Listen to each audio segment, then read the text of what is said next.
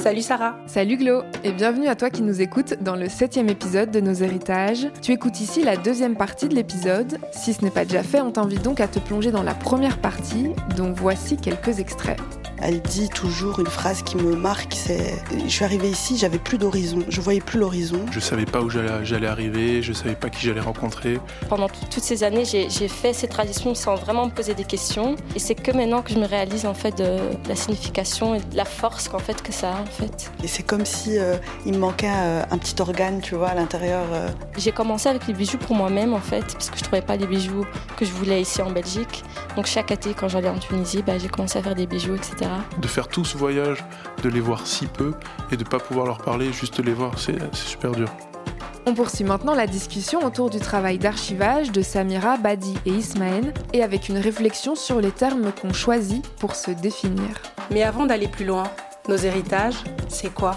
Nos héritages, c'est notre façon de garder des traces, de créer des échanges pour assurer une transmission et de se réapproprier nos récits. Autour de la table, on retrouve Samira Ahmouda, Badi Rezak et Ismahen Ghazala. On reprend avec Samira, qui nous raconte comment elle a commencé à collectionner les bijoux à Mazir.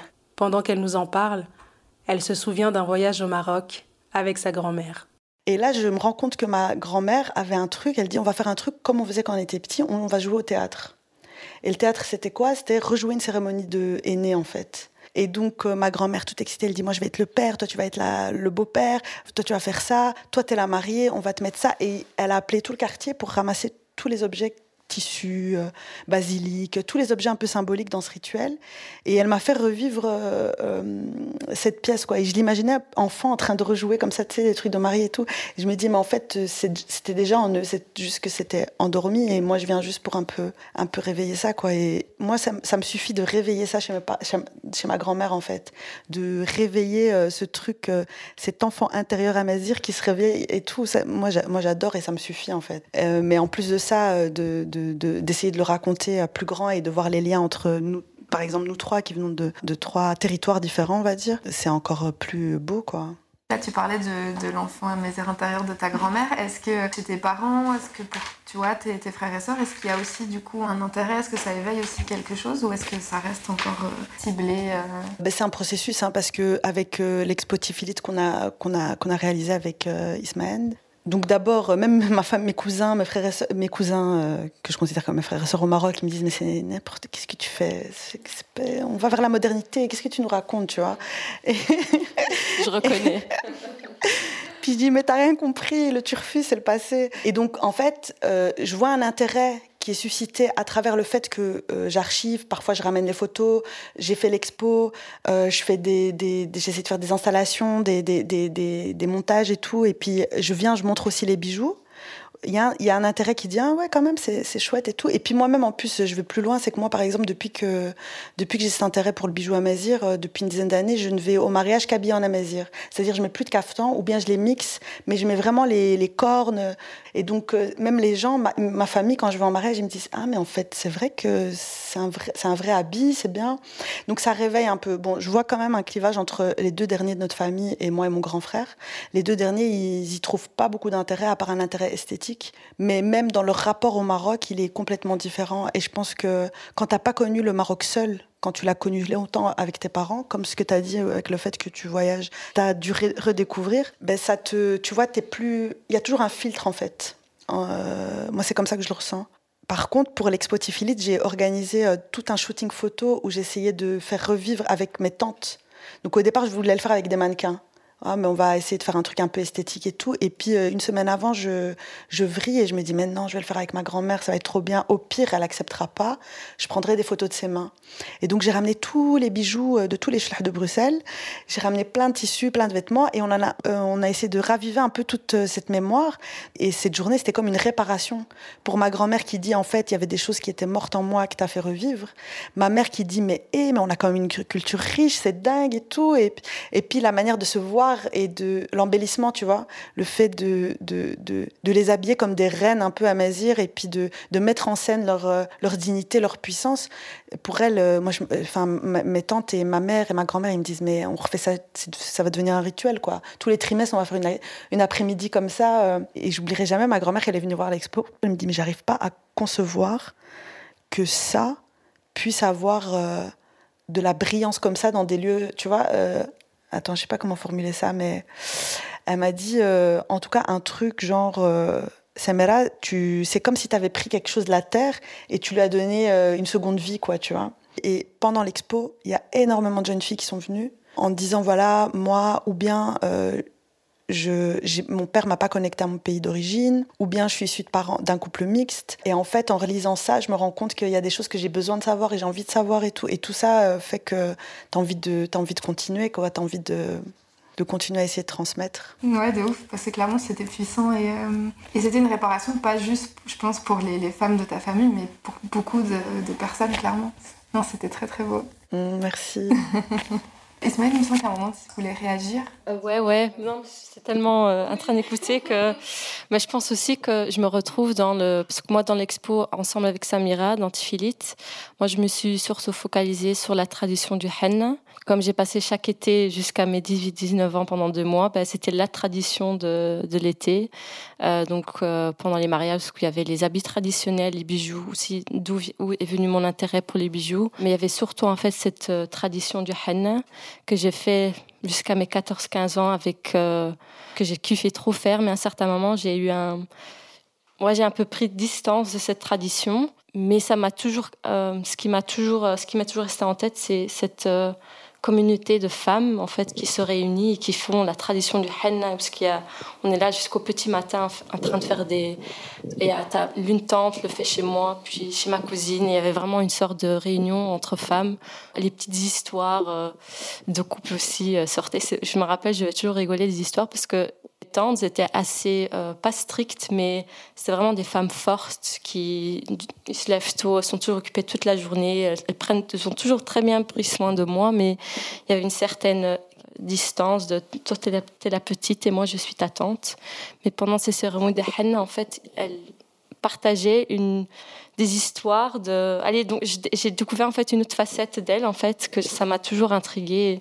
J'aimais bien ces petits moments de, tradition de Hanna en fait. Mais pendant quelques années j'en ai pas fait. Et il y a deux trois ans j'ai fait ce projet avec euh, une photographe Latifa Sabr où ce que je lui ai dit voilà j'ai envie de retravailler euh, la tradition du Hanna dans, mes photos. Parce que un de mes allez le but aussi de mon business c'était de de, retravailler mes traditions et de créer des visuels que moi j'ai jamais vus en grandissant et que j'avais énormément besoin de, voir ça en fait.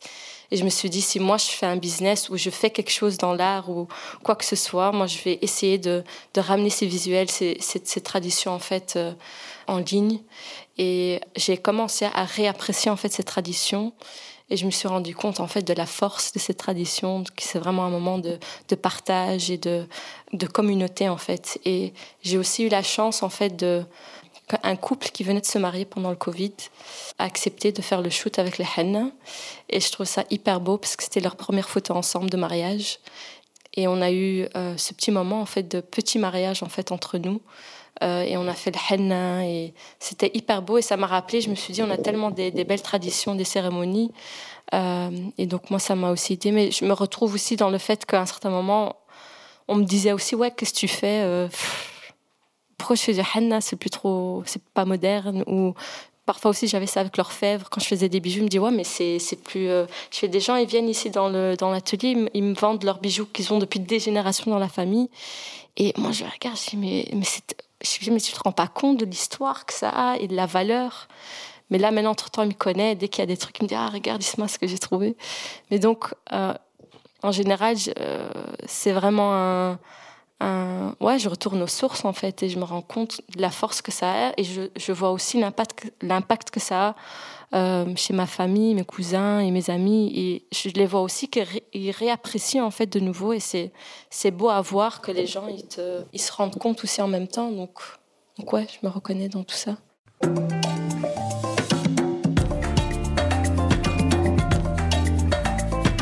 Dans son exposition Les Jardins de Malika, Badi utilise et se réapproprie aussi des symboles, des textures, des objets. Oui, alors c'est très présent dans mon travail depuis très longtemps. Et c'est euh, que récemment, euh, après le. Non, on va dire. C'est assez récent en fait que je me réintéresse à la signification des euh, symboles amazirs, surtout après le, le, voyage. Il y a, en fait, c'est dans la, dans la famille depuis toujours, mais il y avait quand même un, comme un éloignement, il n'y avait pas une transmission du, de la signification, de la, de, la symbolique. Et donc, euh, c'était là, mais euh, c'était pas vraiment valorisé. Et euh, en fait, je voulais aussi revenir sur, sur ce que vous disiez aussi. Il y, avait, il y a vraiment quelque chose pour moi qui fait écho entre la transmission orale de nos familles, de notre culture, et aussi en opposition avec l'archivage, avec cette idée de, se réapproprier le récit, qui a été peut-être faux, qui a, été mal écrit, mal, archivé, et de se réapproprier notre récit et de figer ça euh, et de pouvoir le transmettre à, nouveau. Et en parallèle, il y a cette volonté de, nos familles de, s'adapter, mais en même temps de s'éloigner de, notre culture. Et là, et euh, aujourd'hui, j'ai l'impression qu'il y a vraiment cet élan de revaloriser notre culture. C'est aussi ce que ce que je fais dans mon travail. Il y a quelque chose où je suis vraiment désorienté par rapport à, toute cette, euh, cette culture, parce qu'elle est très, euh, très riche. D'ailleurs, quand je suis allé en Algérie, à Alger, j'ai rencontré une artiste, et j'étais au tout début de mon, mon voyage, et avant que je parte pour Oran, elle m'a dit, tu verras, on a une culture, tu, vas, réaliser à quel point notre culture est très, très riche et très vaste. Je le savais d'une certaine manière, mais la manière dont elle l'a dit et comment ça a résonné en moi, ça m'a aussi donné un espèce de d'élan encore euh, encore plus fort dans, le voyage et aussi d'être beaucoup plus curieux et d'aller vers les gens, de, discuter malgré la barrière de la langue, de, recevoir aussi beaucoup des Algériens. Et euh, dans mon travail, c'est euh, c'est des les symboles apparaissent. C'est encore, je suis encore au début j'ai l'impression. Il y a quand même euh, de, de, de, savoir qu'est-ce que ça signifie, comment, euh, comment les utiliser, à quel moment euh, ils sont utilisés. Mais je les utilise pour l'instant de manière graphique et je, je les sors de leur contexte. Je les crée de la sculpture, je, les, je change les couleurs, je change les dimensions. Et pour l'instant, voilà, je suis en questionnement encore sur, sur ça je sors du contexte euh, pour euh, aussi questionner et de mettre en, dialogue les, euh, la culture que j'ai aussi française, européenne, et la culture algérienne. Le ressenti qu'on m'a donné, c'est que les gens étaient déjà très contents qu'on puisse parler de, la culture amazir ou la culture algérienne, parce que il y a très peu de, communication positive sur, euh, sur cette culture, dans le sens où euh, on fait souvent écho à, la guerre ou euh, à la déchirure, l'héritage très douloureux de, de l'Algérie par exemple, et de, de, prendre le temps, se poser, de... Moi j'ai proposé une forme de mon héritage et de ce que j'ai envie d'en parler, ce dont j'ai envie de parler. Et ça a orienté les, les discussions euh, d'une certaine manière, qui m'ont mis à l'aise et qui me permettent aussi de, pouvoir échanger facilement. Mais euh, j'ai l'impression qu'on est un peu aux, prémices d'un dialogue de plus en plus ouvert. En plus des symboles, ses parents sont aussi présents dans l'exposition. Alors pour moi, c'était très important que mon père et ma belle-mère soient présents parce que pour moi, c'est un moment charnière euh, vraiment important j'avais besoin de cette exposition pour pouvoir euh, passer une espèce de d'échelon, de, pouvoir avancer et de mettre ça derrière moi. Et, euh, et j'ai vraiment, en fait, il y a eu une espèce de, de, Pâques, comme ça. J'ai eu un an de résidence au Moussem, à Bruxelles. Ensuite, j'ai rencontré Aude, et, Aude Tournay et Estelle Lecaille, euh, qui m'ont accompagné dans mon travail. On m'a proposé une expo au V de vin Et en même temps, il y avait l'idée de partir en voyage. Et le tout comme ça, ça m'a vraiment fait un, un bond énorme. Et ça m'a fait vachement du bien. Et c'était quoi du coup leur, leur réaction, leur ressenti En fait, ce qui, était vraiment intéressant, c'est que quand j'ai commencé à leur montrer ce que je faisais avant, je l'ai fait de manière assez timide parce que c'était pas quelque chose, les formes et le discours que j'avais, euh, c'était pas quelque chose qui était euh, forcément euh, facile à, capter pour les professeurs dans euh, dans les, des écoles dans lesquelles j'étais. Et là, de d'entendre de, la part de ces deux curatrices que mon travail était beaucoup plus sensible et intéressant que ce que moi je pensais. Enfin, j'avais le sentiment de faire des choses qui m'intéressaient fort, mais j'avais pas un, retour qui, euh, était euh, intéressant. Et là, de, le savoir que c'était le cas, c'était euh, super valorisant. Et ça m'a permis de continuer dans, dans, mes recherches. Et j'étais tellement à fond que au final, je devais faire des, certaines choses, vraiment des, des, formes assez simples. Et j'ai tout complexifié. Je suis allé, j'ai pris vraiment le temps. J'ai, j'ai, rajouté des choses. J'ai même deux semaines avant l'expo, j'ai, j'ai continué à, à, faire, à produire. Et euh, je suis très content du résultat aujourd'hui. Cool, c'est le principal. Oui, je le dis parce que même si je suis artiste, pour moi c'était difficile de, montrer mon travail et c'est vraiment pour moi la première fois où je suis fier de montrer mon travail et de aussi via le, voyage d'avoir euh, fait ce voyage, ça m'a permis d'avoir une autre légitimité par rapport à mon travail et, euh, assez symbolique la, des signes amazir, de la culture algérienne et de revenir euh, assez, euh, assez euh, riche et avec un ancrage différent. Un ancrage. De pouvoir me poser là et dire ok là on peut discuter je, sais de ce dont je parle j'ai suffisamment d'informations pour, pour être à l'aise avec et je sais très bien que j'ai encore beaucoup de choses à apprendre.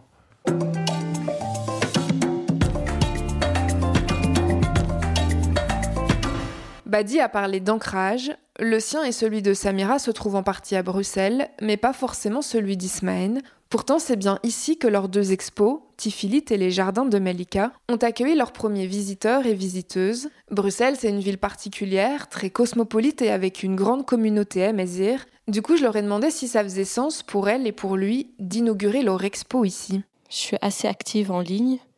Donc pour moi, pour le moment, j'ai l'impression que c'est un peu, important de faire un travail, euh, pas que pour Bruxelles, mais pour plein d'autres, surtout en France et euh, même autour de Belgique, il y a énormément de personnes qui, qui aussi ont réagi sur les stories de notre expo et on s'est rendu compte en fait de l'importance d'avoir fait ce travail-là. Mais je pense que ouais, que ce soit pour Bruxelles ou d'autres villes, euh, qu'il y a de plus en plus de personnes qui se rendent compte en fait de, cette partie de notre histoire qui est hyper importante et que, ouais, on est dans une génération qui est digitale, donc je pense que ça va un peu plus loin que Bruxelles. Mais que c'est aller d'office à Bruxelles, euh, c'est important de faire. Je pense que Samira, elle est, c'est vraiment une bruxelloise, donc elle pourra nous, pourra nous dire le processus, il est très intime. En tout cas, chez moi, il était très intime, hein, euh, limite mystique en fait. Euh. Donc c'est vrai que tout se passe d'abord en intra, dans, dans, dans, mes relations, mais c'est vrai que dans, mes relations au sein de ma famille et en moi aussi, et ma connexion avec le bijou, parce que il y a pas longtemps, je me suis rendu compte que j'avais que, que j'avais dormi euh, pour préparer l'expo, parce que moi, je travaille à côté et j'ai eu très peu de temps pour construire ce que j'ai construit. Et en fait, tout se passait beaucoup la nuit. Euh, donc, euh, après le boulot, euh, j'avais des nuits blanches. Et en fait, je dormais autour de mes bijoux. Je dormais dans mes bijoux, en fait. Autour de mon lit avec que des bijoux. Il y avait juste la place pour mon corps. Et en fait, j'ai, capté ça il n'y a même pas une semaine ou deux où je me suis dit, eh, mais j'ai des, des, petits tocs comme ça maintenant. Et je pense que là aussi, énergétiquement, il y avait un truc. Mais c'est vrai qu'en termes de diffusion, pour moi, c'était important que ça se fasse ici, ou en tout cas dans une grande ville où il y a une forte euh, migration de, ou de personnes euh, issues, enfin amaziro-descendantes, je sais pas comment on peut dire. Donc ça c'était très important, mais aussi euh, parce que, bah, étant donné que Bruxelles a été influencée par toutes ces toutes ces, ces communautés, c'était important aussi pour les gens qui sont non amazir ou en tout cas Attends, attends, je vais résumer ça en trois trucs. C'était très important, c'était génial de le faire ici à Bruxelles parce qu'en fait, les personnes à Mazir se sentaient identifiées et en fait, il y avait des choses qui, avaient, qui étaient réveillées. Il y avait les personnes qui sont marocaines ou tunisiennes ou algériennes, mais qui, en fait, ne se rendaient pas compte qu'une partie de leur patrimoine était aussi à Mazir. Donc, ça, il y avait un truc en, il y avait un truc en disant, eh, mais ma grand-mère aussi, en fait, elle avait ça. Et puis, les personnes, en fait, qui sont pas du tout euh, connectées, bah, les Bruxellois euh, ou les, les, personnes blanches ou même euh, les personnes personnes afrodescendantes et tout, elles te disent ah mais c'est super intéressant en fait de connaître ce pan de l'histoire de, gens qu'on côtoie, mais on se rend pas compte qu'il y a tout ça. Après, euh, je pense que moi j'espère, en tout cas j'aspire à ce que ce travail puisse dépasser euh, Bruxelles, parce que parce qu'en fait je vois même des liens en fait avec d'autres communautés comme les communautés Peul, euh, que ça soit au Sénégal ou en tout cas en Afrique subsaharienne, où il y a et même les, les parce que moi je suis très connectée au Sénégal, mais les Serrères et les et, les Amazirs, on est on est très proches dans certains rites, et donc moi je trouve ça aussi intéressant de voir en fait cette diaspora amazir, jusqu'où elle est allée, et, en fait, euh, euh, toutes ces branches en fait qui sont interconnectées, ou, les bras du poulpe, ou je sais pas comment comment en fait on a dilué en fait cette, cette grande culture à travers euh, d'autres traditions quoi.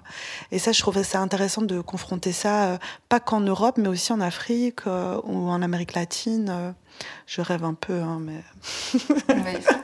il faut rêver.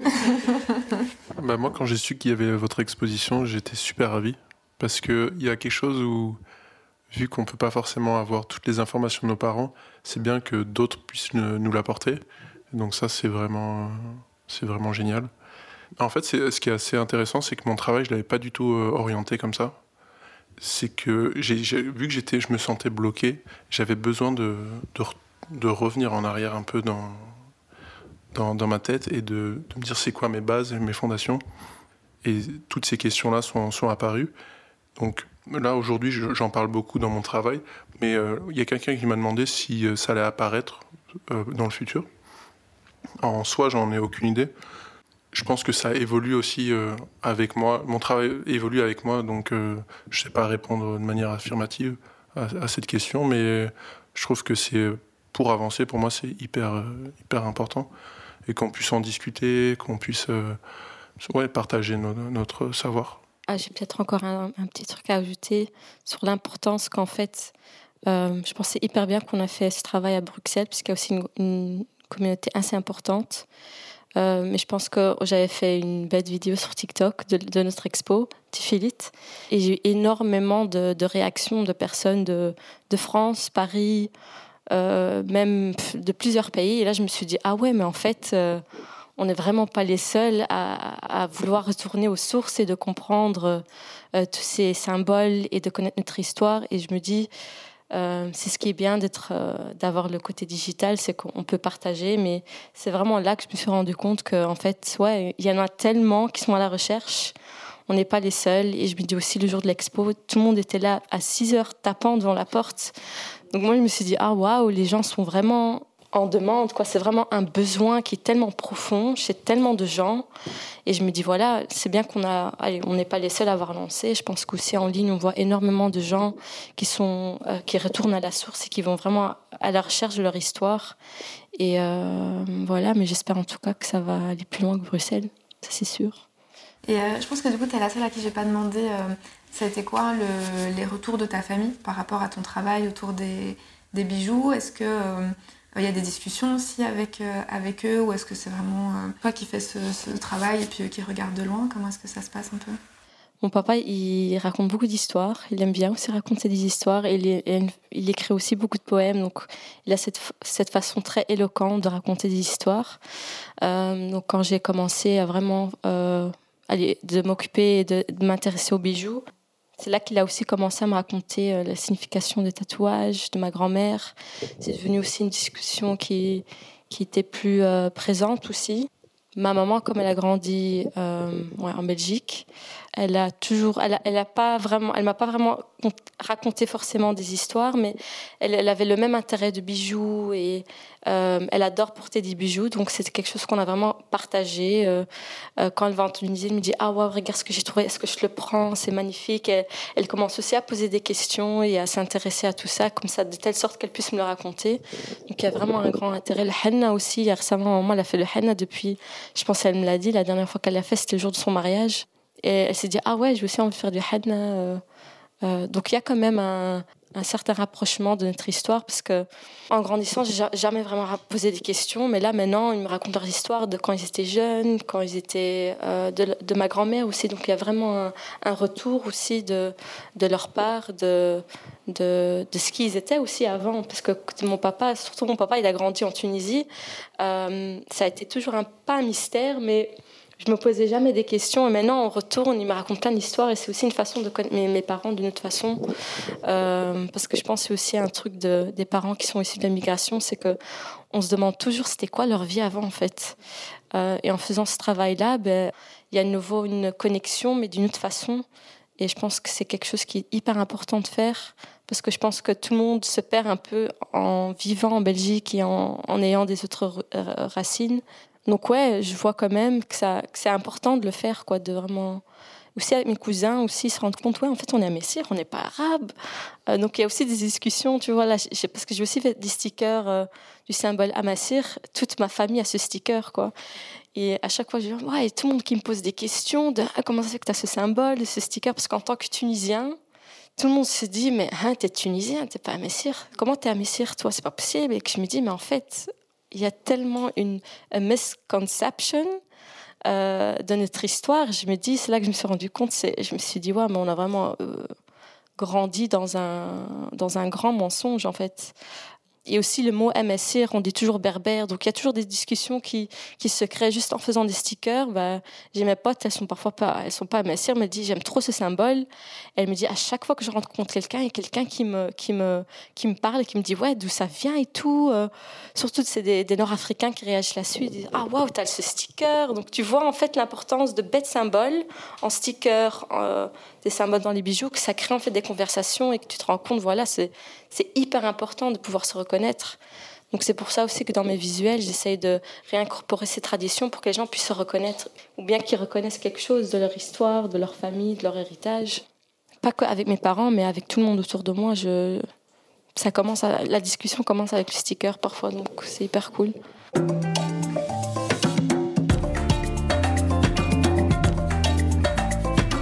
Moi j'ai une question à vous poser. Vas-y. Non, mais tu vois le mot amazir. Tu vois, par exemple, moi j'ai l'impression que le mot amazir, c'est un mot que nous, notre génération l'utilise. Euh, et je voulais savoir si dans vos familles, ils s'identifient comme amazir ou comme, comme chez moi par exemple, ils s'identifient pas nécessairement comme amazir, la grande famille, mais comme ishilhiyen. Nous, on est shluh. Et le, le concept qu'on fait partie, qu'on est une communauté parmi une grande communauté, ça c'est moi qui l'amène. Euh, parce qu'il y a une euh, l'histoire a amené euh, une déconnexion et aussi un effacement de notre histoire et, de notre puissance et tout en tant que peuple. Et je me demandais en fait dans vos familles, est-ce que ça, est-ce qu'il y a cette conscience de la masirité Est-ce que c'est quelque chose qui est présent? Est-ce qu'ils se définissent comme ça? Bah, chez moi, pas du tout. Je pense aussi ce qui différencie la Tunisie avec l'Algérie et le Maroc, c'est que les tribus, ils ont vraiment disparu en Tunisie. Dans les années 60, il y a eu une homogénéisation homogénéisation. Comment on dit ça? Homogénéisation. Ouais, voilà. Donc c'est que et, à cause de ça, il y a beaucoup de tribus et d'histoires en fait qui s'est perdues. Et la plupart des Tunisiens, ils se considèrent arabes. Euh, moi aussi, quand je dis à mes cousins en Tunisie ou que je suis occupée avec des trucs anciens, ils me regardent toujours et disent Mais tu fais quoi, toi? C'est vieux lâche l'affaire quoi. je me dis mais non, c'est la base, tu vois. Mais eux pas du tout, ils se considèrent pas du tout comme amassir. Ou j'ai jamais eu même en fait, j'ai jamais posé la question pour être honnête, mais ça se voit que tout le monde se considère comme arabe. Et ils n'ont pas ce, grand intérêt de, faire la recherche là-dessus. Pour eux, c'est pas très important. Mais j'ai l'impression que petit à petit, il y a des petits changements, mais je pense pas qu'ils se considèrent comme un massir, en fait. Pas du tout. Mais par exemple, mes cousins, petit à petit, euh, en Belgique, euh, plusieurs qui disent Ah ouais, en fait, on est un messire, on n'est pas arabe. Mais en Tunisie même, c'est pas vraiment une, une, discussion ou une question qui se pose en fait. Mais bon, je n'ai pas vraiment encore euh, eu l'occasion de vraiment parler de ça avec quelqu'un de vraiment de la Tunisie, pour être honnête. Donc, euh, je vais pas trop vite parler. Bah pour ma part, j'ai entendu le mot amazir assez tard. Je pense que c'est en faisant des recherches sur le mot berbère d'ailleurs mhm. que j'ai découvert le mot amazir. Et dans ma famille, c'est plutôt euh, on, dit, on utilise plutôt le, directement le mot kabyle. On est, mhm. c'est la culture kabyle. Mhm. Mais euh, non, Amazir, c'est, j'ai rarement entendu euh, autour de moi. ma famille, elle vient du Rif, du coup, c'est les Rif. Mais j'ai l'impression que les Rifins, ils sont beaucoup plus. Euh, se sentent beaucoup plus amazirs. Déjà, dans, dans, le drapeau, tu vois, euh, c'est quelque chose qui a d'abord été présent chez vous. Enfin, chez vous. Chez nous. non, mais tu vois, il y, y, a ce truc de. Il y a le drapeau, il y a la langue, et puis il y a. Je pense que comme il y a aussi au Maroc ce truc de vouloir arabiser et de. Tu vois, c'est une région qui est aussi enfin, particulière et où très pauvre, et donc il y a un fort combat d'identité. Ouais. C'est ça, c'est la résistance, c'est pour l'Ouest son identité, sa langue, sa culture, et donc je pense que forcément, du coup, tu es aussi plus poussé euh, à défendre tout ça parce qu'en fait, tu as plein de gens qui veulent, euh, de partout, qui veulent t'enlever tout ça, et donc forcément, tu vas être plus amené à, lutter en fait pour garder, euh, je pense, cet aspect-là. Non, mais je crois historiquement, c'est exactement ça. Hein. Les Rifins, ils ont été oppressés euh, depuis toujours, quoi. Euh, D'ailleurs, c'était la première république pendant les colonies hein, qui s'est construite, hein, république indépendante du Rif, je pense. Ouais, ouais, ils ont battu les Espagnols et les Français en même temps. non, non, mais que ça soit sous euh, le protectorat, que ça soit avant, ou que ça soit même euh, sous la. Enfin, je vais pas, c'est pas l'empire chérifien, mais sous le, la monarchie actuelle, euh, les Rifins ont toujours été. Euh, et ça a impacté les, les, ça a grave impacté les, migrations rifaines en fait, parce qu'ici les Rifins, il y avait ce truc de maintenir les traditions, la langue. C'est pour ça que moi je trouve que chez les Rifins, la transmission de la langue, elle est beaucoup plus fluide que, que chez les autres tribus où on a moins eu en fait cette oppression culturelle, tu vois. Et justement, par rapport à ce truc de amazir, de berbère, d'arabe, vous, comment est-ce que vous vous situez? Je sais qu'il y en a qui, euh, disent voilà, non, berbère, il y a un côté euh, raciste, etc. Il ne faut pas utiliser ce terme-là. Pareil pour le, fait d'être d'être arabe, en disant qu'en fait, non, on est, effectivement amazir. Et, euh, et c'est aussi du racisme, en fait, d'estimer que tout le monde, depuis le Maroc jusque le Moyen-Orient, en fait, c'est des arabes et c'est les mêmes. Euh, comment est-ce que vous, vous définissez Comment est-ce que, Avec quel terme est-ce que vous, vous êtes à, l'aise Je pense que pour moi, c'est le mot berbère n'est pas très. Allez, ça a une, euh, une, mauvaise connotation dans le sens où ça vient du mot romain de barbare. Euh, le moment que tu sais ça, je me dis, bah, tu n'utilises plus ce mot, quoi, tu vois. Mais le problème, c'est qu'en ligne, tu es obligé de taper le mot berbère pour pouvoir trouver des, informations et de pouvoir trouver les bons liens, les sites web, etc., etc. Donc ça aussi, c'est ouais, l'algorithme, on va dire, qui t'oblige en fait à utiliser ce mot. Mais je me dis, si tu allez à voix haute, tu n'utilises pas ce mot si tu sais que ça veut dire le mot euh, barbare. Parce que si ça vient du mot barbare. Euh, donc pour moi, euh, je n'utilise pas ce mot-là et c'est aussi une des raisons pourquoi, pour lesquelles j'ai fait un, un, des stickers, c'est le, le, Yaz qui vient aller d'expliquer d'où ça vient, que les gens en fait font un, shift dans le, le mot qu'ils utilisent, qu'ils savent de pourquoi on dit plus berbère mais MSIR. Euh, donc ouais, moi je, si je si je suis pas obligée de taper dans Google pour trouver des informations, bah, j'utilise pas ce mot. Berbère, c'est un mot que j'utilise plus et que je, je, je, je, corrige aussi tout le monde dès qu'on l'utilise. Euh, voilà, il faut pas utiliser le mot berbère. Peut-être tu sais pas, maintenant tu sais. Et puis, euh, en fait, c'est spécial. Hein, ça dépend où je suis et comment je me définis. Tu vois, euh, moi, je pense que moi, je suis Shilha, Amazir, nord-africaine aussi. Ça, c'est important pour moi, l'identité de me rattacher à l'Afrique. Euh, J'ai déjà dit bruxelloise. Hein, ouais, voilà. Mais donc à la fois, et, l'identité amazir, c'est aussi une identité euh, revendiquée euh, politique, quoi, tu vois. Ce qui fait que c'est encore deux choses de dire moi je suis shlaha ou je suis amazir. C'est, je sais pas, peut-être pas le verbaliser, mais le fait d'utiliser, je vais quand même essayer, hein, tu pourras couper après, euh, le fait d'essayer de, dire, de, de, de, me revendiquer d'une communauté qui a été aussi oppressée, tu vois, et, et qui, euh, qui traverse toute l'Afrique du Nord. Euh, je sais pas, il y a un truc euh, de, de, reprendre possession d'une histoire qu'on m'a volée, quoi, tu vois. Il y a un truc comme ça. C'est une question pour moi un peu complexe. Pareil, ça dépend aussi du contexte. Mais euh, je me sens franco-algérien, avec un héritage des deux, des deux pays. Et euh, dans d'autres contextes, je me sens méditerranéen, ayant grandi à Nice. Et avec cette connexion entre l'Afrique du Nord et le sud de la France, il y a vraiment cette, cette image de, la Méditerranée. Pour moi, c'est une culture assez, assez riche. Donc je m'identifie méditerranéen et franco-algérien. Moi, j'ai parlé, j'ai surtout parlé en fait du mot MSIR, mais euh, ouais, moi je m'identifie aussi selon le contexte, mais je me sens surtout euh, nord-africaine en fait. Euh, et dans certains contextes, quand on me pose t'es arabe, je dis non, je suis MSIR. C'est là surtout que je m'identifie en, fait en tant qu'MSIR. parce que pas tout le monde est occupé avec ce, cette partie en fait de notre histoire.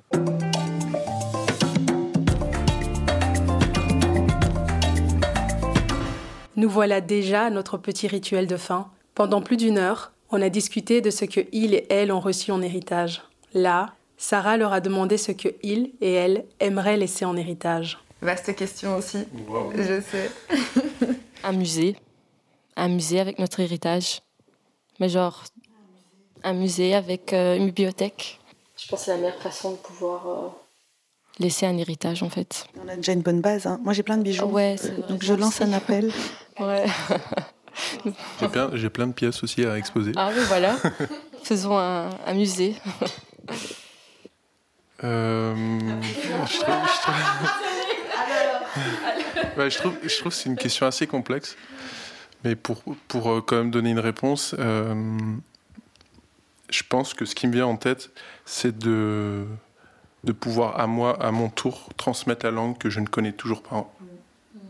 C'est ça le, ce que je voudrais transmettre. Donc c'est en, en process. Bah, c'est beau et c'est important. Ça met encore plus la pression sur le fait qu'il faut apprendre la langue, mais let's go. Mais vraiment, Sarah, c'est une question tellement difficile. Il y a tout qui part dans ma tête. Ouais. Je suis contente de pouvoir la poser à toi et répondre. On y arrive. euh, je ne sais pas répondre. Je vais dire qu'est-ce qui a pop-up dans ma tête. Et ce qui a pop-up, c'est des rires. Euh, j'ai envie de transmettre des rires. En fait, j'ai envie de Franchement, on se prend beaucoup la tête. Euh, et en fait, je veux juste transmettre la légèreté, de la paix, des rires, de, tu vois, quelque chose de, léger. On est, ça, ça, ça euh, je trouve qu'on en a besoin. Et si je peux laisser euh, derrière mes ça, c'est, ça, j'aimerais bien. Mais matériellement, mais j'ai envie de les, en fait, j'aimerais transmettre l'âme de mon arrière-grand-mère, en fait je sais pas comment expliquer, mais ce qui, a, ce qui fait sa puissance, j'aimerais qu'il soit éternel ici et qu'il puisse être euh, vu même dans quatre générations à travers je ne sais quoi. Enfin, je, ne sais pas comment, mais ouais, j'aimerais, j'aimerais ça. Bah, c'est puissant aussi. Hein. Vos réponses, waouh! Hein. Franchement. Et eh ben merci à tous les trois. C'était ultra intéressant. J'ai passé un super bon moment. Tu peux manger maintenant. Moi aussi, je les ai jetés comme ça. Moi aussi, je me suis dit. Ça va faire trop de bruit. Ouais, je me suis dit, en plus. ASMR.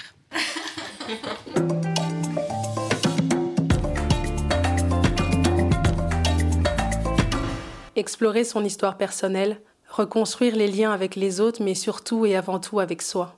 Utiliser l'art comme moyen de raconter des récits, nos propres histoires. Les travaux de Samira, Badi et Ismahen m'ont procuré un réel bien-être. À plusieurs reprises, j'ai esquissé un sourire car, en tant qu'artiste slam, j'accorde une grande importance aux sujets que j'aborde dans mes écrits. Très souvent, il s'agit de questions d'identité, de transmission et de revendications qui m'entourent. Je pense également que c'est ma manière de renouer avec mes origines et d'être proche des miens, de mes parents. Bien qu'il soit plutôt réservé, lorsque mes parents entendent l'un de mes textes, cela ouvre le dialogue sur certains aspects de leur histoire.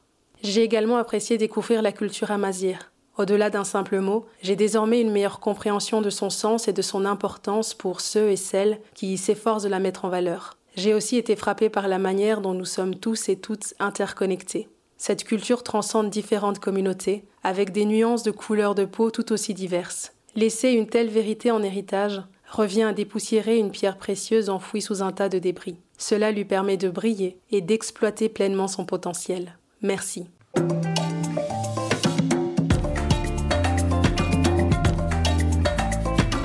Avec Samira, Isma et Badi, on a évoqué un musée rempli de nos bijoux, de nos œuvres, de notre artisanat, un musée que j'imagine vivant, un espace bienveillant dans lequel on peut se retrouver pour échanger, apprendre nos langues, nos danses, nos musiques, un musée qui transmet l'âme de nos arrière-grand-mères, tatouées ou pas, qui ont eu la vie parfois dure mais le regard toujours fier, mais surtout un espace rempli de rire et de légèreté, des moments de paix entre nos mille et un combats, nos mille et une galères, de la joie dans nos luttes, des temps pour nous célébrer, nous rappeler que si nos engagements sont importants, notre santé l'est encore plus.